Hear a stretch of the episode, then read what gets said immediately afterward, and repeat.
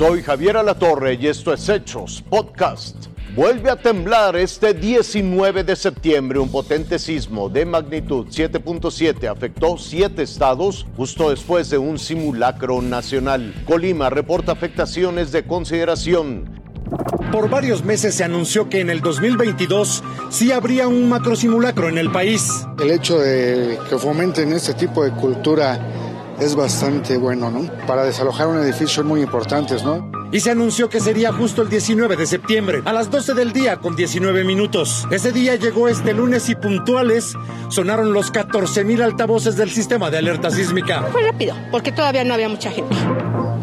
Uno a uno, ciudadanos, empleados y alumnos comenzaron a desalojar escuelas y edificios. En pocos segundos ejecutaron el ejercicio sin ningún contratiempo. 50 segundos. Súper, porque ya estamos muy organizados. Minutos después, cada uno comenzó a regresar a sus tareas cotidianas. Y hasta ahí todo iba bien. Pero de pronto, como si fuera una broma o una maldición, sin siquiera haber pasado una hora del macrosimulacro, exactamente a la una de la tarde con cinco minutos, la alerta sísmica sonó por segunda ocasión. Ha sonado la alerta sísmica de nueva cuenta. Estaba ya en el quinto piso, que es donde está mi, mi, mi zona de trabajo. Yo siento que sí estuvo un poco suave, no estuvo tan fuerte como otros sismos. En las caras de los mexicanos había una sensación de desconcierto y luego de incredulidad. Pronto eso se transformó en miedo. Fue en shock, o sea, no lo podemos creer. Pensamos incluso que era una broma, pero de inmediato volvimos a reaccionar porque estábamos ingresando a las instalaciones y volvimos a, a, a reaccionar de la misma manera y pues bueno, todos estamos bien afortunadamente. Ese movimiento de la Tierra era real y de forma inédita estaba ocurriendo por tercera vez en un 19 de septiembre como el de 1985 de magnitud 8.1 o el del 2017 de 7.1, ahora de 7.7. De inmediato se activaron los protocolos de emergencia para determinar si había víctimas o daños. Todos imaginaron lo peor hasta que la Ciudad de México reportó saldo blanco. El sismo de magnitud 7.7 tuvo su epicentro en Cualcomán, Michoacán, a una profundidad de 15 kilómetros. Por el momento no se reportan daños mayores que lamentar. Edgar Galicia, Fuerza Informativa Azteca.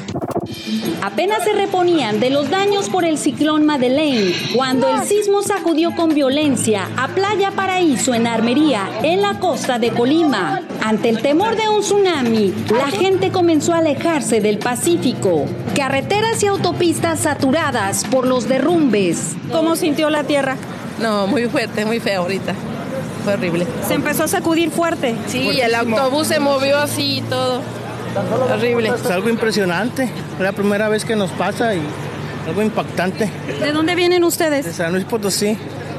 ¿Se les movió feo el autobús? Sí, sentíamos que se volteaba.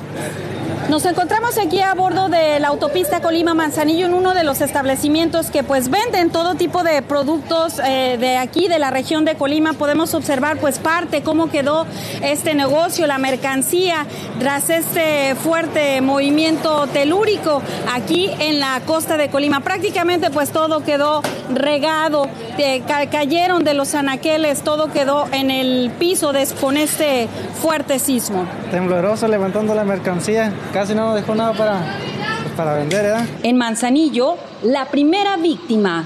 Una mujer que quedó bajo los escombros de la fachada de este centro comercial. Habitantes buscaban más personas entre los aparatos de un gimnasio. ¿Están todos bien, güey, aquí?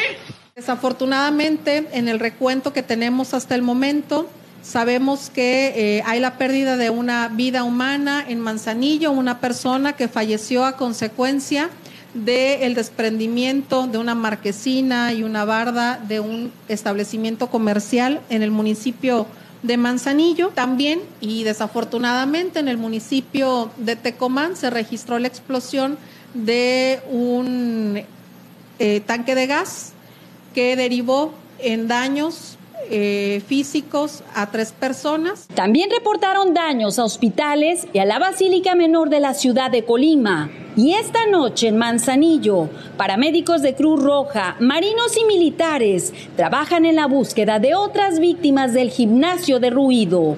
Marcia Castellanos, Fuerza Informativa Azteca.